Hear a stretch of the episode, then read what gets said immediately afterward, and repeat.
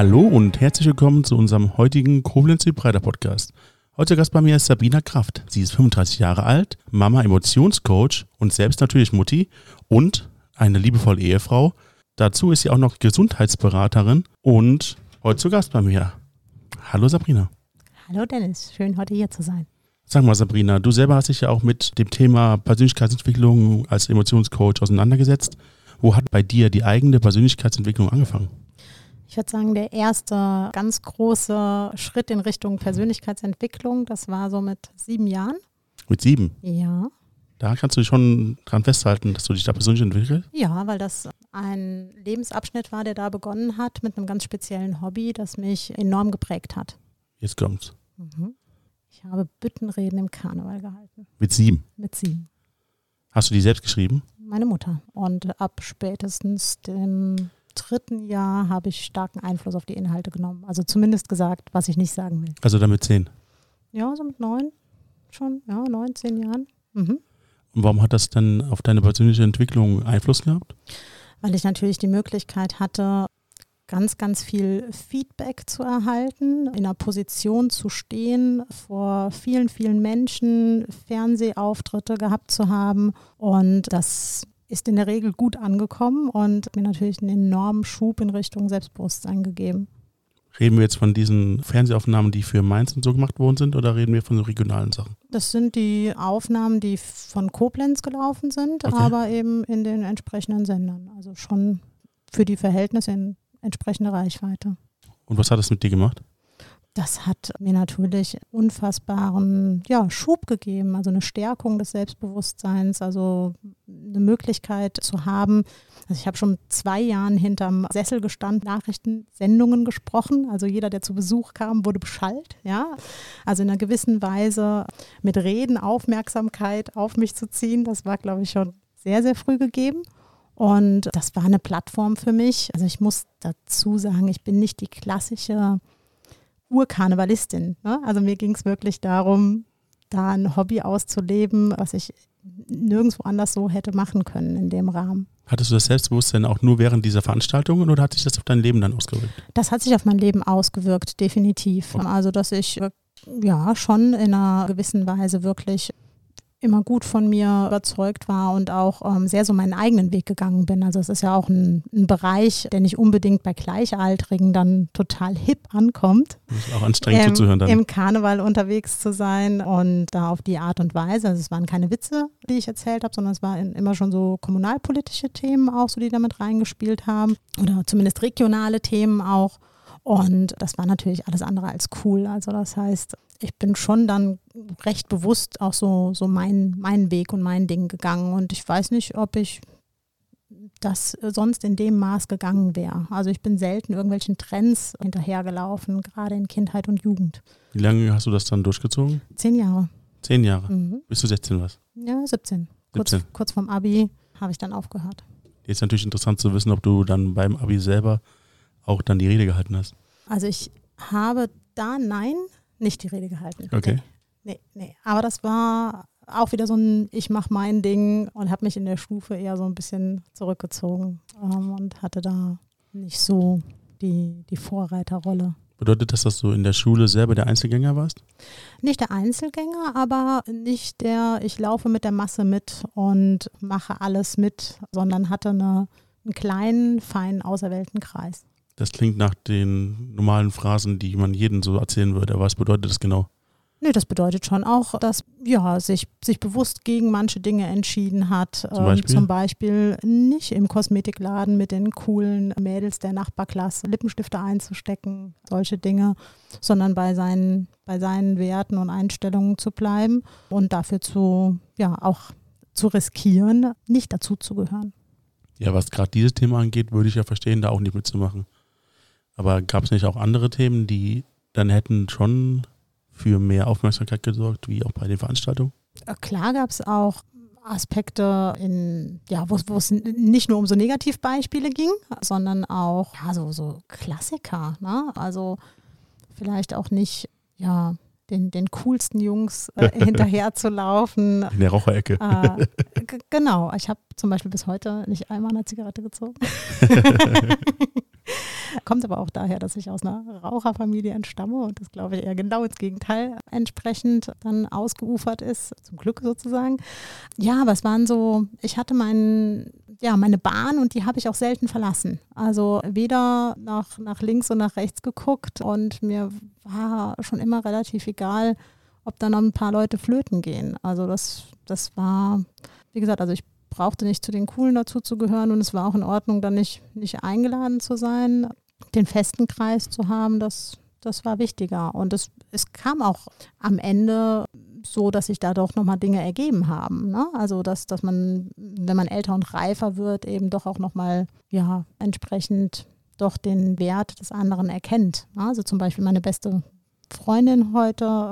Wir haben wirklich uns, ja, nicht bekriegt, aber ein paar Jahre lang. Irgendwann sind wir über die Musik, haben wir dann zusammengefunden, weil wir gemerkt haben, dass wir auf ein Lied beide total abgegangen sind, was in der Pause lief. Und dann hat sich daraus was ergeben, was, was vorher nie denkbar war, weil das sozusagen so die, das Feindbild mit, mit war. Da habe ich zwei Fragen. Welches Lied war das? Last Resort von uh, Papa Roach. Ja. Und I die put my Frage. life in pieces. This is my last resort. Kennt ja nicht, nicht unbedingt jeder, aber jeder. Und die zwei- zweite Frage, wir sind jetzt so ungefähr am Ende des Abis. Wir wissen, dass du die Mhm. Rede nicht gehalten hast, Mhm. aus den Gründen, die du uns schon erläutert hast. Mhm. Aber jetzt, wenn man das Abi gemacht hat, auch schon währenddessen hat man natürlich schon nachgeguckt, was man danach machen möchte. Mhm. Wie hast du entschieden, was danach kam und welche Optionen standen dir? Mhm. Es äh, standen zwei Optionen fest. Das eine war die Sicherheitsoption, duales Studium zur Verwaltungsbetriebswirtin. Was Das ist, klingt spannend. das ist es dann geworden. Okay. Safeway. Genau, also ein bezahltes Studium von Anfang an im Beamtenverhältnis, also voll die Sicherheitsvariante. Auch aus recht tiefer Überzeugung, also schon in der neunten Klasse ausgeschaut und dabei ist es dann auch geblieben. Ähm, Und die Alternative war soziale Arbeit. Wie kann man denn aus Überzeugung Beamter sein? Es sei denn, man ist Polizist oder man ist zumindest mal für irgendwelche sozialen Sachen tätig.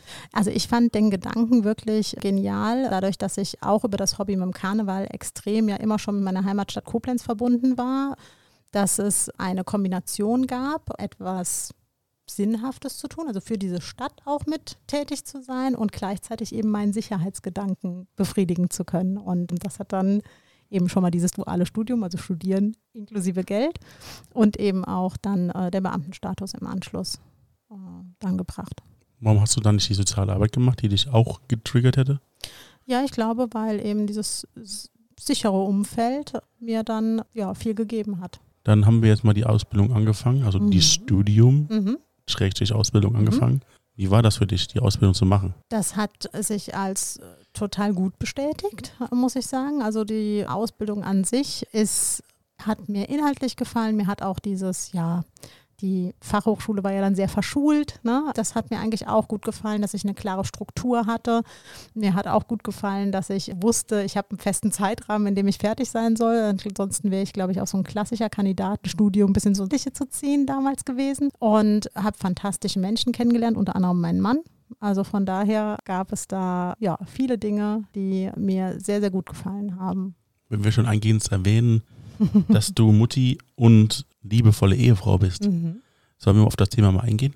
Können wir gerne Du hast ja machen. der Mann gerade schon erwähnt. Na klar. Du hast ihn also im Studium kennengelernt. Mhm. Wie ist das gewesen? Also wo hast du ihn kennengelernt und wie habt ihr euch kennengelernt? Also er ist mir am Anfang schon aufgefallen, weil er Pfälzer ist ursprünglich und ähm, Okay. da so ein paar Dinge rauskamen. Also er meinte zum Beispiel am ersten Tag, er hat sein Bett im Auto. What? Und genau, so habe ich auch reagiert. Und in der Pfalz sagt man wohl zu Bettwäsche, ja, Bett. Und ich dachte jetzt, er hat ins Studentenwohnheim sein eigenes Bett mitgebracht. Und von daher sind da wirklich kulturelle Welten aufeinander getroffen und die Aufmerksamkeit war da und die ist auch nicht mehr wirklich gewichen. Also dann gegenseitig. Wie alt ist dein Kind heute? Der ist jetzt sechs Jahre. Sechs Jahre. Mhm. Sechs Jahre alt dein Kind, das heißt, du warst 29, als du ihn bekommen hast. Mhm, genau. Und noch glückliche Mutti? Jetzt glückliche Mutti. Jetzt glückliche Mutti. Jetzt glückliche ah, dann kommen wir also noch drauf hin. Mhm. Okay. Du hast mir eingehend erwähnt, dass du auch andere, sagen wir mal, Tiefen durchmachen musstest, aus Gründen, die du mir gleich erläutern würdest. Kannst du mir da näher drauf eingehen? Ja, in den Phasen oder beziehungsweise auch in äh, der Phase des Studiums ist es dann so gewesen, nach, dass nach den ersten Monaten, die ja eben, wie gesagt, also total zufriedenstellend für mich waren, weil ich gemerkt habe, das ist inhaltlich was, was, was mir liegt und dann auch äh, tolle Menschen, insbesondere auch einen tollen Menschen kennengelernt habe, gab es dann aber auch ein kleines Tief oder ein ja, etwas tieferes Tief, als dann festgestellt wurde, dass ich ja nach zahlreichen Untersuchungen ja eine chronische Darmerkrankung habe. Und das ist natürlich mit 19 Jahren oder gerade 20 Jahren geworden etwas, wo man ja nicht mit rechnet. Ne? Also eine, eine, Darmerkrankung, die ähm, auch Dinge in Frage stellt, gibt ja was ist die Ursache überhaupt oder ist es erblich bedingt? Also kann ich das auch weitergeben?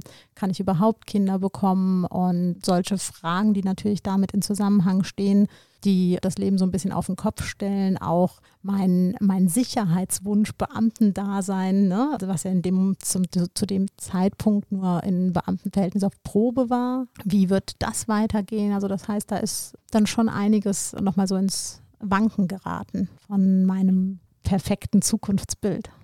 Das wollte ich gerade fragen. Was hat das dann mit dir gemacht? Mhm. Ja, das hat natürlich unglaublich viel Unsicherheit wieder reingebracht, ne? wo ich ja vorher so kontinuierlich dran gearbeitet habe, äh, ja, einen sicheren, stringenten, geradlinigen Weg zu gehen, hat das Leben mir nach ja, vielen Hochs, die es mir vorher gebracht hat, eben auch das, das in der Kindheit erwähnte, ja, diese, diese, diesen Erfolg in dem Hobby, der immer mit ganz viel positivem Feedback verbunden war und ich mich so ein bisschen unverwüstlich gefühlt habe zu dem Zeitpunkt noch, äh, hat das natürlich wirklich ja, eine riesen Unsicherheit reingebracht. Und ja, es war so das Gefühl so, wuh, warum trifft es jetzt, wie, wie kann das mich treffen? Ne? Bisher lief doch immer alles glatt und kann, kann doch irgendwie gerade, da stimmt doch was nicht. Wo, wo kommt das jetzt her? Wenn du schon sagst, das war ein Tief, wissen wir, dass nach einem Tief meistens auch ein Hoch folgt. Wie mhm. hast du es geschafft, wieder aus dieser ganzen Geschichte rauszukommen? Mhm. Ja, am Anfang war es so, dass ich ja es nicht, nicht gut annehmen konnte, ne, weil es so, eine, so, so ein Gefühl von Fremdbestimmtheit war. Das sind diese Phasen der Verleugnung. Ja, genau. Genau. genau. Und wenn, wenn ich dann natürlich ja, das Tal der Tränen mal durchschritten habe, dann ist es natürlich so, dass es dann langsam auch wieder bergauf gehen kann. Und das heißt, ich habe geguckt, wie kann ich mich selbst unterstützen? Ja, oder was kann ich tun im Rahmen meiner Möglichkeiten? Und habe beschlossen, dass das nicht mein Leben bestimmen wird und habe das Ganze so in den ja in Angriff genommen, dass ich gesagt habe, ich, ich nehme es für mich an und muss ein Gefühl für mich entwickeln, für meinen Körper und alles, was eben irgendwie passiert, wird auch ja wird auch wieder irgendwas Gutes mit sich bringen. Das ist natürlich, äh, klingt jetzt so, so rein und nach dem Idealbild, was natürlich immer ein Auf und Ab gefühlstechnisch war, auch wenn es mit vielen Medikamenten verbunden waren, die sowieso äh, emotional dann einiges ausgelöst haben, äh, wo man sich und seinen Körper dann noch weniger im Griff hatte. Aber ich habe ein Gespür dafür bekommen, was mir, was mir gut tut und was ich brauche dafür, dass es mir gut tut. Und das hat mich natürlich an, an mich und meinen Körper eben nochmal sehr viel näher herangebracht und hat mir ein guten Weg und eine gute Möglichkeit dadurch dann auch aufgezeigt, wie viel Einfluss ich doch darauf habe. Also auf so eine Situation, wo ich am Anfang dieses massive Gefühl der Fremdbestimmtheit hatte und der Handlungsunfähigkeit. Das klingt jetzt so ein bisschen wie aus dem Buch aufgesagt, weil das sind also alles ja. so Phrasen, die man sich ja. aus dem, ich will das jetzt nicht in Frage stellen. Ja. Das, was du gesagt hast, ist schon richtig, ne? Aber es klingt alles so, als wenn du das aus einem Buch vorgelesen hättest. Bitte machen wir das Buch jetzt zu. Nein, Quatsch.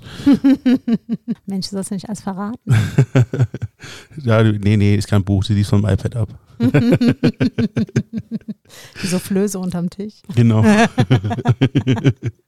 Einsatz, Einsatz. Nein, Quatsch. Aber ist es wirklich so gewesen? Ist es so einfach, dass man sagt, okay, ja, oder sind das Sachen, die man sich in dem Moment einredet, damit man hochkommt? Ich habe ja eben schon gesagt, das war natürlich ein, ein, ständiges Auf und Ab und ein immer wieder gegen Ankämpfen. Ne? Also ja. das, ist, das ist so eine Wellenbewegung, das definitiv. Also das möchte ich auf keinen Fall verleugnen, aber ich glaube, dass es schon der Startpunkt dafür war, dass ich eine größere Sensibilität für mich entwickelt habe und ein anderes Verständnis für mich entwickelt habe. Und wenn wir gleich weiterkommen, werden wir auch sehen, dass es auch da wieder Einbrüche gab. Ja, okay. aber es hat einen Grundstein gelegt. Ja, und einen Grundstein für, für, eine, für eine Offenheit, nochmal für, für eine andere Ebene. Und ähm, rückwirkend betrachtet kann man das dann natürlich auch, auch so, so schön darstellen. Wie gesagt, es gab zwischendurch dann auch Phasen, die immer wieder Rückschläge bedeuteten und Angst und äh, Wiederunsicherheit. Aber es gab eben gewisse Konstanten, unter anderem meinen Mann, der mir da sehr, sehr gut getan hat. Ich wollte sagen, das ist ja so, das ist nicht, es geht im Leben ja nicht so, dass man nur die Sonnen sieht, die fliegenden Bienen um die Wildblumenwiese hm. und der Schmetterling, der der Biene hinterherfliegt und die beide sich zusammen jagen und dann Spaß haben.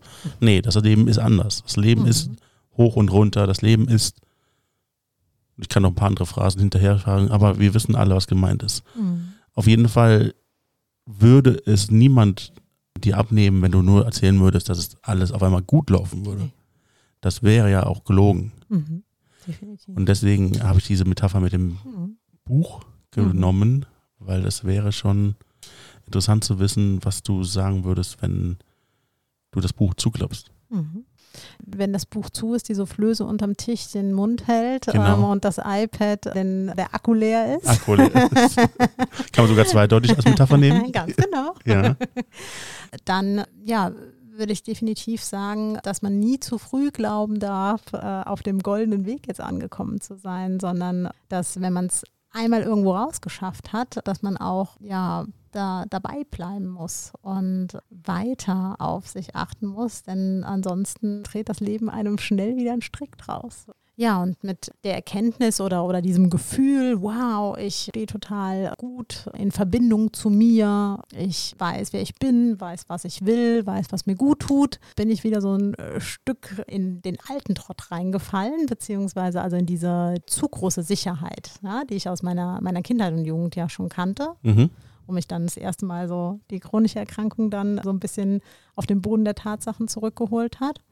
Und ich dann im nächsten dann, ja, auch wieder ja, meinen mein Weg klar hatte, wirklich so gedacht habe, okay, das Gradlinige geht einfach weiter. Ja, selbst ein Rieseneinschlag nochmal und zwar ja den, den Tod meines Papas gut vor und nachbereitet geglaubt hatte. Ja, also mich, mich gut darauf vorbereitet und gut damit durchgegangen bin.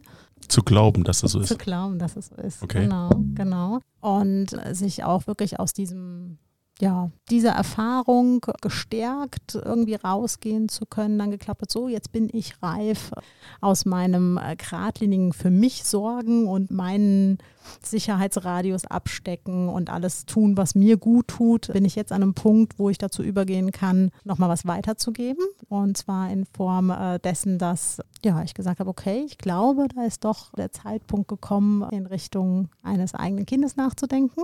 Mhm. Was für mich vorher eine lange Zeit äh, klar war, dass das eigentlich nicht in Frage kommt. Weil es genetisch übertragbar ist, was du. Nee, das, ja, das ist nicht auszuschließen nach mhm. wie vor, aber das Risiko war für mich, das stand nicht, also die, diese Überlegung stand nicht mehr so im Vordergrund, weil ich für mich ja die Krankheit gut im Griff hatte. Also sie war nicht lebenseinschränkend, sodass ich nicht gesagt hätte, das ist jetzt der Grund, aber ich habe eben so weiter gelernt, für mich zu sorgen, dass ich gesagt habe, ich weiß nicht, ob ich bereit bin, dafür jemand anderen zurückzustecken. Mhm. Also war, war sehr eng so in meiner Sabrina-Schiene unterwegs.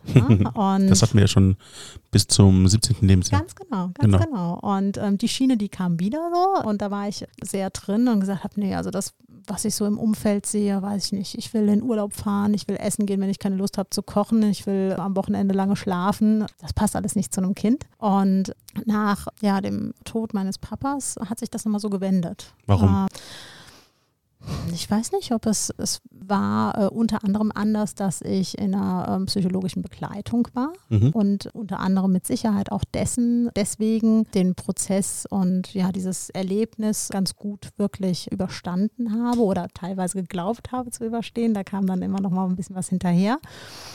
Und als wir da eigentlich durch waren, Psychologin mir dann nochmal gesagt hat, so, und jetzt möchte ich das Kinderthema noch einmal auf den Tisch bringen und ich will, dass du das reflektiert hast, bevor du hier rausgehst. Und da habe ich für mich ja nochmal so einiges klargezogen und bin da sehr, sehr dankbar für, dass ich so einen Impuls da nochmal bekommen habe und dass mein Sohn jetzt da ist. Und gleichzeitig begann damit nochmal eine, ja, eigentlich die größte Krise in meinem Leben.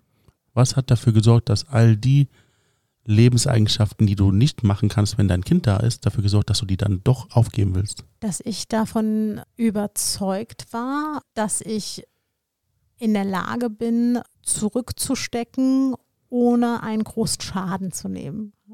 Und dass ich davon wirklich auch nochmal überzeugt wurde, denn ich glaube, das war auch noch was, was dahinter steckte, dass ich wirklich nicht an meiner Fähigkeit, eine Mama zu sein, mir so gezweifelt habe. Denn ich glaube, all die anderen Dinge, die spielten definitiv mit rein. Die sind mir auch nach wie vor sehr, sehr wichtig. Aber auch so die, ja, die Frage danach, bin ich bereit, so viel aufzugeben und bin ich gleichzeitig auch in der Lage, das zu geben, was ein Kind wirklich braucht. Ja, ähm, mhm. Und das habe ich eben da für mich nochmal gut reflektiert, weshalb ich das auch ganz, ganz wichtig finde, offen über Psychotherapie beispielsweise zu sprechen und das zu enttabuisieren. Denn meiner Meinung nach kann das jeder gebrauchen wie ein Hausarzt. Ja? Oder mindestens ein Coach. Wichtiges Thema, ja. Und das ist mir wirklich ein ganz, ganz großes Anliegen. Und ja, in dem Rahmen konnte ich da für mich nochmal ganz, ganz viel klarziehen. Und ja, das, das war dann der, ja, der, der Ursprung dafür, dass ich das werden konnte, was ich heute bin. Du hast jetzt vorweggenommen, dass aber dann eine andere Krise kam. Mhm. Deine größte Krise. Mhm. Was ist passiert? Ich bin Mama geworden. Aber Mama werden ist doch was Schönes. Du hast ja auch für, für dich entschieden vorher, dass du Mama werden möchtest. Wieso mhm. ist das dann eine Krise? Weil ich irgendwann nur noch Mama war und die Sabrina ein bisschen flöten gegangen ist. Die Sabrina, die du über Jahre hinweg immer aufgebaut hattest. Aufgebaut und geschützt habe. Genau. Mhm, genau. Okay, was ist passiert? Es ist das passiert, was ich nie für möglich gehalten hätte. Also dadurch, dass ich ja wirklich immer ganz, ganz klar wusste, was, was will ich, was brauche ich, ja, was bin ich bereit, für wen zu geben und da ja immer meine, meine Schiene nicht verlassen habe. Ich weiß auch noch ganz genau in der Schwangerschaft, dass ich mit meiner Mutter spazieren war und ich gesagt habe, also äh, eins kann ich dir sagen, ich werde mein Leben äh, nie verbiegen für ein Kind. Und äh, sie hat dann nur gesagt, ja, lass uns doch mal sprechen, wenn das Kind dann da ist. Und ich habe gesagt, ja, also das mag, mag für dich passen und zu dir passen, aber für mich nicht. Ich weiß ganz genau, was ich brauche und da werde ich auch bei bleiben. Und ja, nicht selbsterfüllende, aber Mama erfüllende Prophezeiung ist in dem Moment eingetreten und es war wirklich so, wie ich es nicht für möglich gehalten habe, diese Emotionen, also dieses natürlich unbeschreiblich schöne Gefühl, Mama zu werden. Auf der einen Seite hat sich bei mir aber auch ganz, ganz schnell mit einem riesen Druck, mit einer riesen Verantwortung vermischt und ich habe alles an mich gezogen, wollte alles alleine machen, auch um alles im Griff zu behalten. Vielleicht auch um wieder diese Sicherheit zu haben in Bezug auf meinen kleinen Sohn. Wie ging dein Mann damit um? Ich hatte das Gefühl, das kam ihm teilweise ganz gelegen. Ne? Also er hat nicht groß interveniert, was äh, für mich in dem Moment auch nachvollziehbar war. Also wenn dann jemand anderes sechsmal die Nacht aufsteht, ist es natürlich angenehm, ne? wenn ich irgendwie weiter schlafen kann. Aber das war nicht nur in der Nacht so, das war auch am Tag so und das war auch bei allem so. Und äh, ja, dann wird es aber auch mit einem Kind irgendwann eng. Also dafür braucht man keine Drillinge, keine Fünflinge, sondern eben das, was mein ganzes Leben lang vorher nie denkbar war, ist eben passiert. Ich hab, bin in, ja, in so einen Automatismus reingekommen und bin einfach nur gelaufen. Und zwar wirklich nur mit Blick darauf, diese Mama-Rolle zu erfüllen. Dir ist aber auch schon aufgefallen, dass du dich selbst verloren hast. Ist das jetzt im Nachhinein passiert oder kam irgendwann so ein Punkt und du hast gesagt, jetzt ist mir das aufgefallen. Oh ja. Gott, was passiert hier gerade? Ja, also das hat gedauert, bis der Punkt kam. Okay. Mhm, das hat gedauert. Da war mein Sohn drei Jahre alt. Drei Jahre, okay. Mhm. Also das war schon eine Zeit lang. Ich habe natürlich gemerkt, dass ich nicht immer zufrieden bin. Ja, ich habe gemerkt, dass seltsamerweise da auch ganz viele unangenehm empfundene Emotionen irgendwie zum Mama-Dasein dazugehören. Das, was man so im Außen ganz selten auch in dem Maß gespiegelt bekommt. Also ich habe schon gemerkt, dass ich eine totale Abneigung gegen klassische Krabbelgruppen oder sonst was hatte. ja, das war auch noch der alte Teil Sabrina in mir, glaube ich, ähm, der da zum einen durchkam, ja. aber auch zum anderen dieses ja, diese rosarote Welt, die einem da so vorgespielt wird. Ja, also mein Kind kann das am besten und es ist alles so toll und ich gehe total darin auf, äh, nur Mama zu sein und am besten, ja, sage ich noch, dass es äh, nichts Schöneres auf der Welt gibt und das war einfach nicht so. Ja? Wenn sie einmal ähm, lächeln, geben sie dir alles zurück. Genau, genau. Ja. Und es ist das unbeschreiblichste Gefühl, was ich bisher spüren durfte.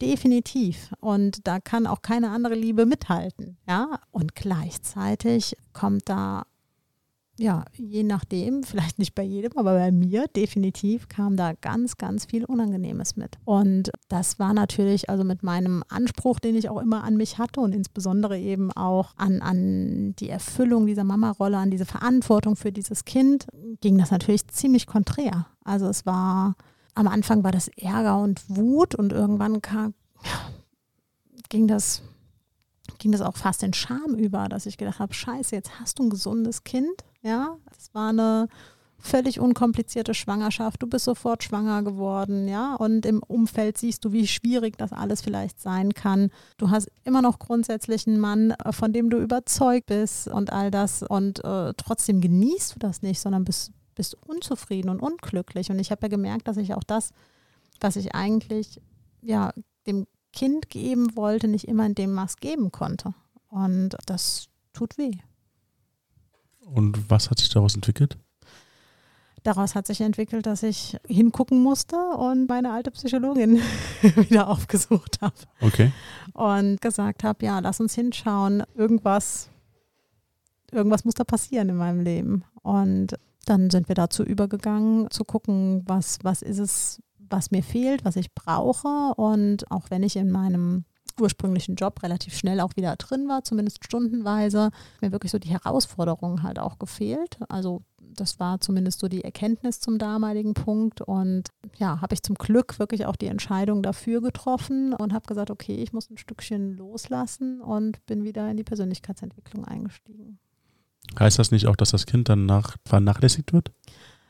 Nach äh, dem grundsätzlichen Bild, was ich vielleicht hatte, habe ich es ernsthaft seinem Vater überlassen. Ja, ich habe eine Ausbildung gestartet, wo ich wirklich ja, eine Woche am Stück weg war und immer wieder Tage am Stück weg war. Zwar nicht am Ende, am Ende der Welt, sondern nur in Köln, aber schon auch bewusst über Nacht und bewusst gesagt habe, nein, die Zeit nehme ich mir für mich. Und es hat dazu geführt, dass ich den ersten Abend Rotz und Wasser geheult habe in Köln. Ja, und das aber der, der Start von was ganz Wunderbarem war.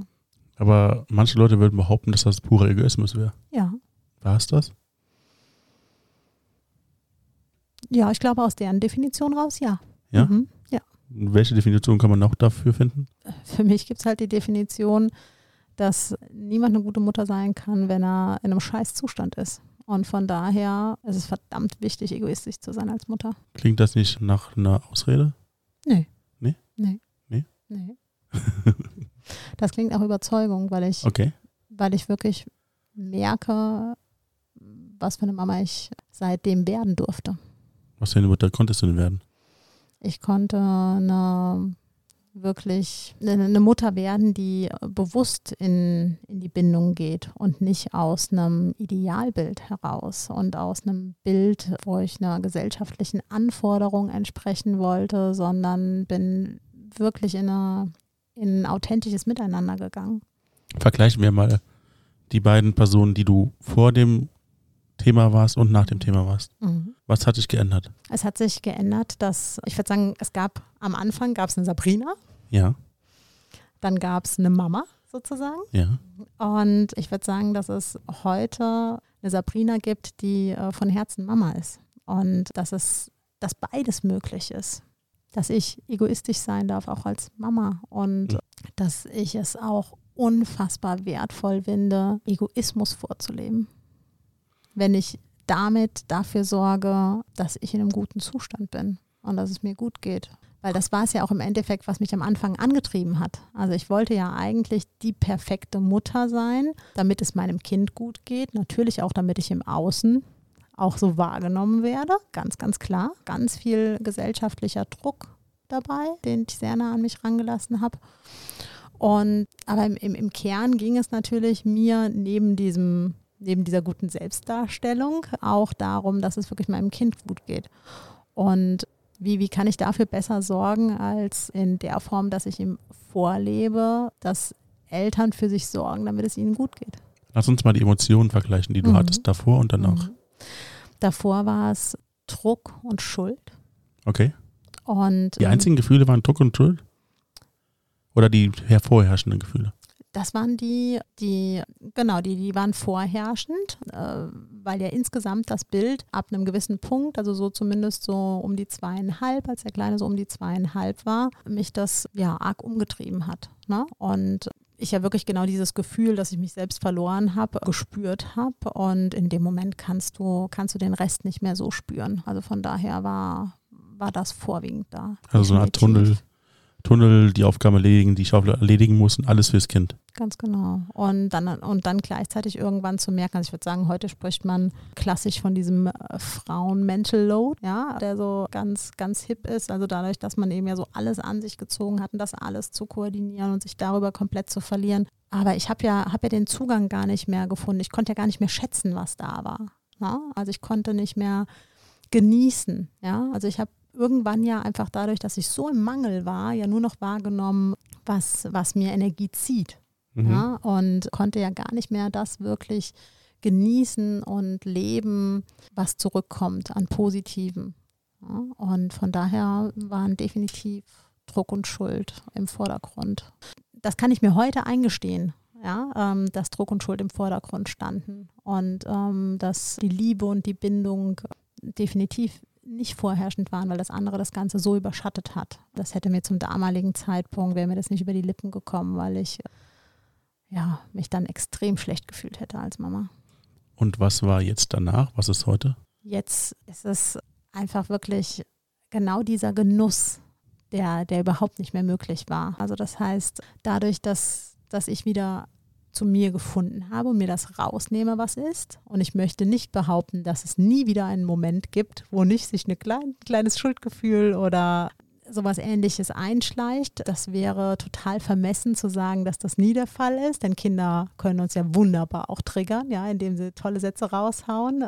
Zum Beispiel, wenn man dann irgendwie äh, ja, zu, zu Terminen fährt oder eben da seine Zeit für sich hat in der Richtung, dass es dann heißt, ich freue mich jetzt schon wieder, wenn ich dich wieder in den Arm nehmen darf, ja, oder sowas. Also die sind da ja schon, sind da ja schon ein äh, Spiegel. Ne? Und ja, jetzt ist es einfach so, dass es wirklich, wirklich so ein authentischer Genuss ist. Und zwar in dem Sinne, dass ich, dass ich weiß, wenn ich, wenn ich da bin, dann bin ich von Herzen da und dann genieße ich das, was ist.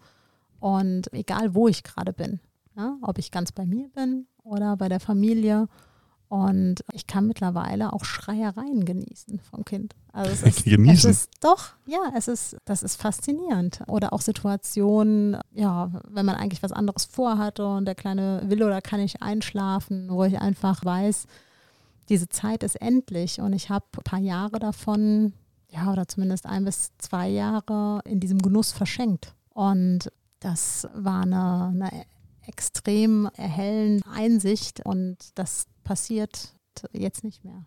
Lass uns, ähm. lass uns mal eine Prognose wagen. Mhm. Du bist jetzt äh, seit sechs Jahren Mutter. Mhm. Dein Sohn ist sechs Jahre alt. Mhm. Zwei Jahre davon waren leider nicht ein Genuss für dich. Mhm. Aber nun weißt du auch selber aus deiner Erfahrung, weil du bist ja auch selbst groß mhm. geworden und wurdest auch Teenager, mhm. dass es da nochmal extrem in eine andere Richtung gehen kann. Glaubst du, du bist auch diesen gewachsen und warum glaubst du das, wenn das so ist?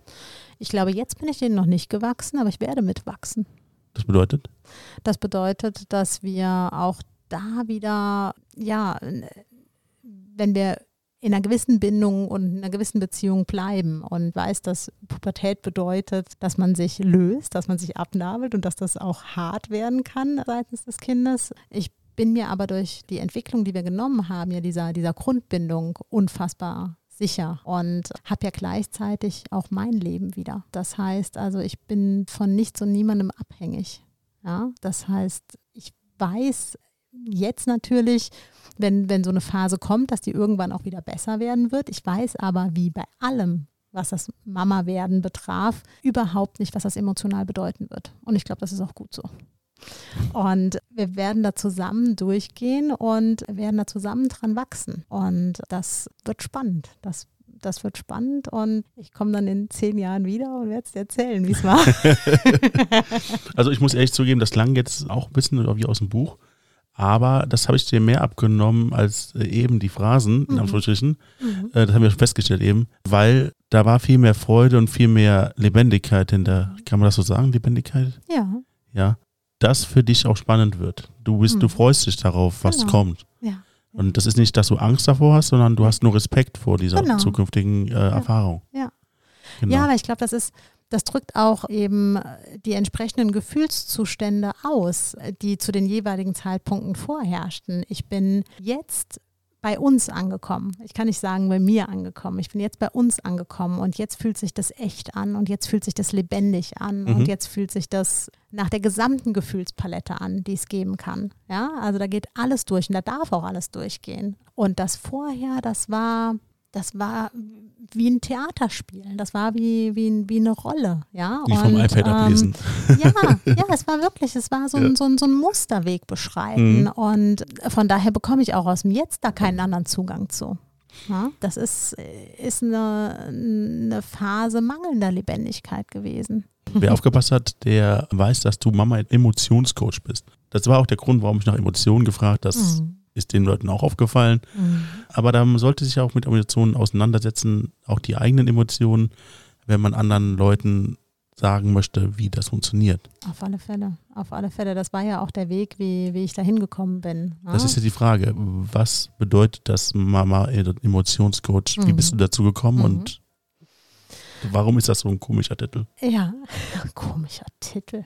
Naja, also ich, das habe ich noch nie gehört vorher. Also man ja, kann sich vorstellen, äh, aus den Worten, die zusammengesetzt sind, was das bedeuten könnte, ja. um die Emotionen der Mutter, also meine, meine Assoziation ja. ist die Emotionen der Mutter so zu lenken oder zu leiten, dass sie sich selbst eingestehen oder verstehen, was sie eigentlich von dem Kind und sich selber Wechselbeziehungen wollen, um dann mit der Situation selber wieder klarzukommen. Mhm. Also ich glaube, was mir wichtig ist, wirklich über diesen Titel einfach auszudrücken, ist eben genau das, was Geschichte seit dem dritten Lebensjahr meines Kindes und damit auch nochmal meiner neuen Entwicklung äh, beschreibt, den Bezug zu den eigenen Gefühlen und Bedürfnissen zu bekommen, wieder zu bekommen oder eben nicht zu verlieren. Was für Menschen kommen dann zu dir? Leute, die auch bis zum dritten Lebensjahr ihres Kindes die gleichen Gefühle hatten wie du zu dem mhm. Zeitpunkt?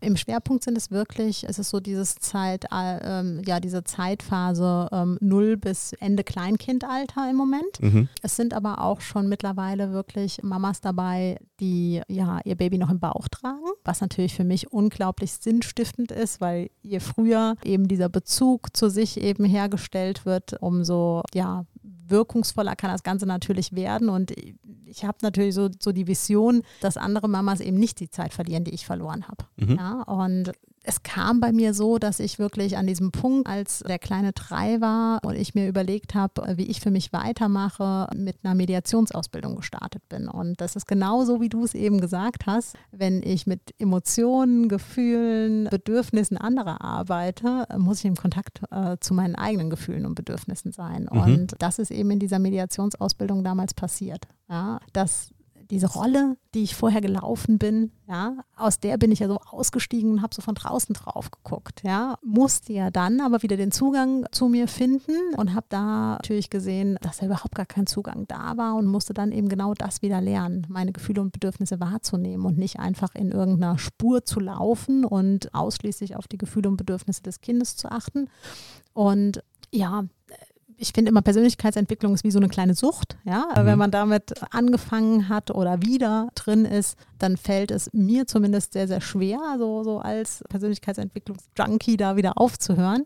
Und habe direkt verschiedene Coaching-Ausbildungen dran gehangen und bin eben jetzt am Schluss wirklich nochmal an in einer Spezialisierung gelandet, die wirklich genau wieder im Schwerpunkt eben mit den Emotionen und Bedürfnissen arbeitet. Und ja, diese diese Schwerpunktarbeit wirklich über die Emotionen zu gehen, das ist eben das, was ja, sich da ja schon abgezeichnet hat, damals in der Mediationsausbildung und ich wusste, ich bin kein klassischer Business Coach, ja, sondern ich möchte wirklich da zu führen oder, oder Menschen und in dem Fall eben Mamas ähm, dabei begleiten, eben genau diesen, diesen Bezug zu Gefühlen und Bedürfnissen zu entwickeln weil das einfach die Grundlage ist. Das heißt, ich unterstütze ja dabei einfach nicht nur, dass es der Mama besser geht und dass die sich mit ihrer Rolle besser fühlt und dass die nicht Jahre verschenkt, ja, die sie genießen könnte, sondern damit unterstütze ich ja genau eben den Punkt, äh, der, der für uns alle so wichtig ist und wo wir alle selbst aus der Eigenerfahrung gemerkt haben, was die eigene Kindheit eben, wie sehr die einen prägt,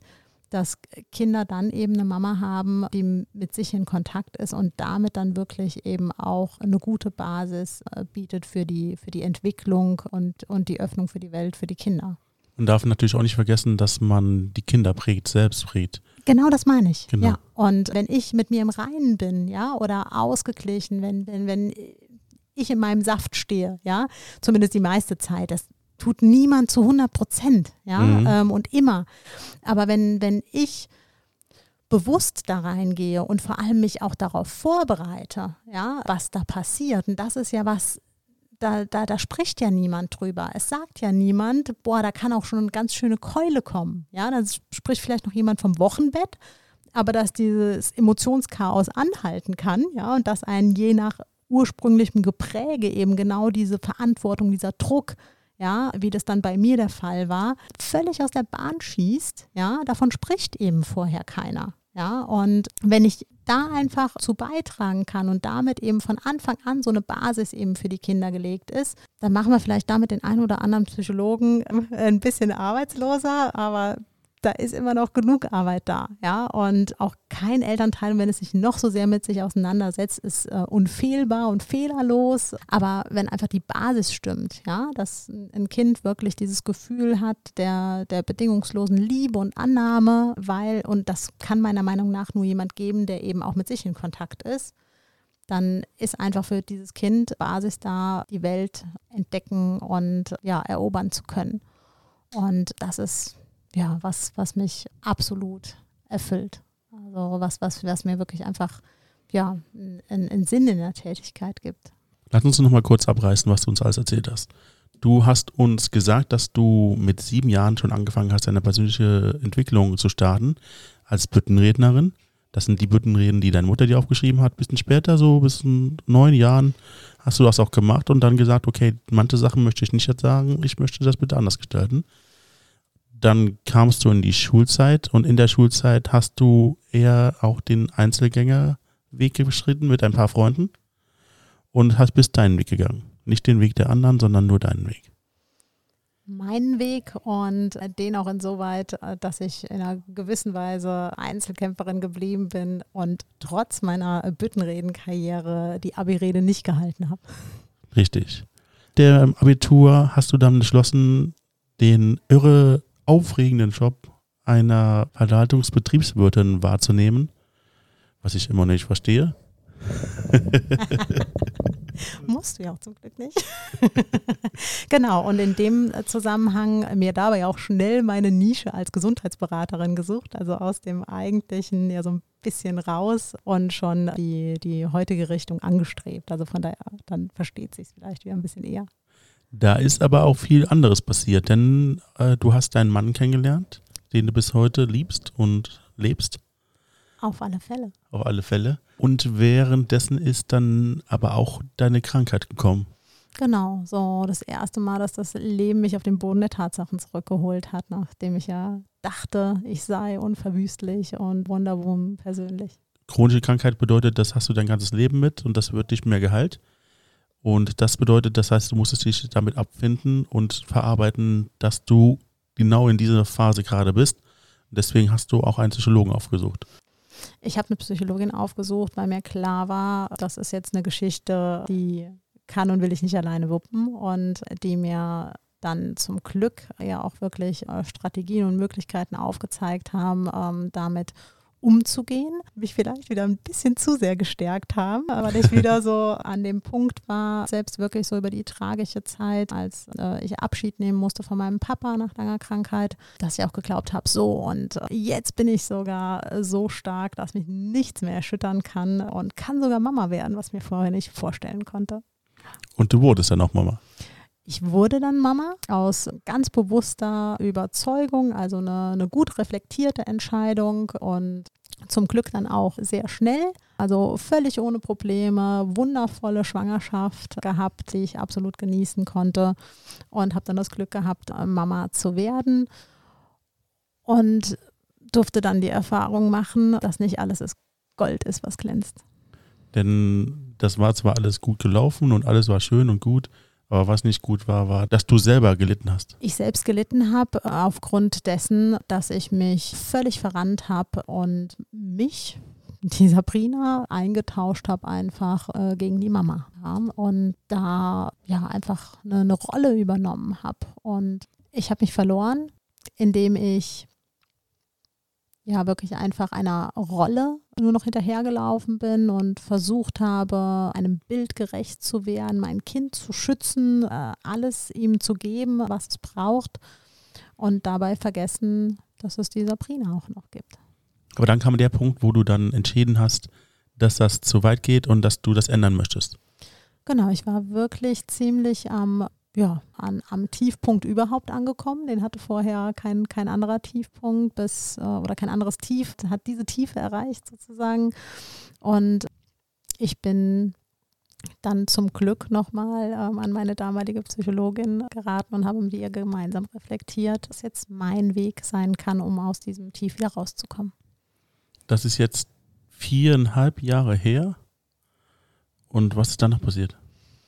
Ich bin dann wieder zum Glück in die Persönlichkeitsentwicklung, in meine eigene Persönlichkeitsentwicklung wieder eingestiegen und über die Mediationsausbildung zu meinen eigenen Gefühlen und Bedürfnissen zurückgekommen. Also durch diesen bewusst egoistischen Weg, das haben wir ja schon abgehandelt, ähm, hast du dann geschafft, deine Gefühle und dein äh, Mutterdasein anders zu betrachten? Genau, indem ich mir wirklich meine Zeit und meinen Raum für mich äh, wieder zurückgefordert habe und den, den Kontakt wiedergefunden habe, ganz egoistisch in Zeiten und an Orten nur für mich. So, und jetzt sind wir am Ende unseres Podcasts angekommen. Aber am Ende meines Podcasts gebe ich gerne immer noch den Leuten, also mein, gebe ich meinem Gast immer die Möglichkeit, den Zuhörern was mit auf den Weg zu geben. Möchtest du unseren Zuhörern auch etwas mit auf den Weg geben? Definitiv eine Aussage, die, äh, oder ja, eine leckt mich doch bitte auch alle am Arsch.